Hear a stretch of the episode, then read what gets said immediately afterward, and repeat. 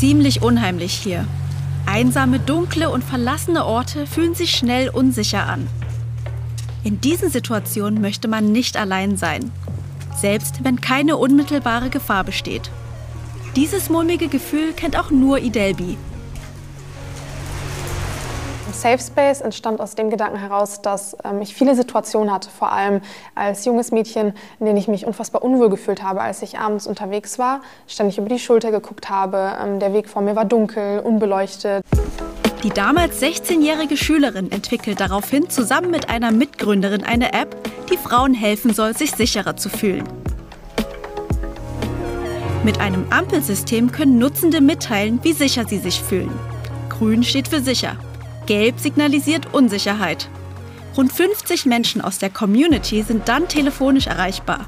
Auch dann, wenn die persönlichen Notfallkontakte wie Freunde oder Familienmitglieder offline sind. Auch ein vorgetäuschter Anruf kann den Eindruck erwecken, dass die betroffene Person nicht allein ist.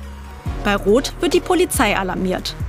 Weitere Funktionen wie eine Karte sollen Betroffenen dabei helfen, den sichersten Weg nach Hause zu finden. Bei Safe Space werden, außer bei der Anmeldung, keine weiteren Daten gesammelt, so die Gründerin. Und anders als bei anderen Sicherheits-Apps, die nur für Notsituationen sind, hilft Safe Space bereits dann, wenn sich Unbehagen ausbreitet. Im Vordergrund steht bei Safe Space die Community. Bevor die App offiziell startete, gingen hier bereits einige Videos viral. Werbung machen die jungen Gründerinnen ausschließlich über Social Media. Bereits 7000 Userinnen nutzen Safe Space. Auf TikTok wird auch über neue Updates informiert. Hey Freunde, kleines Update dazu, wo wir gerade mit der App stehen, weil die Frage ganz oft Mit dem Feedback aus der Community tüfteln die Gründerinnen kontinuierlich weiter an der App. Es gibt noch einige Bugs. Zukünftig soll sich SafeSpace auch an Geschäftskunden richten. Wir haben super viele Nachrichten bekommen von Leuten, die in der Nachtschicht arbeiten. Also sei es eine ähm, Zeitungsausträgerin, die uns um 4 Uhr morgens geschrieben hat und meinte, ähm, ich bin jeden Tag um 4 Uhr, 5 Uhr morgens unterwegs in der Dunkelheit und fühle mich super unwohl und habe Angst. Finanziert wurde die App über Preisgelder aus Startup-Wettbewerben.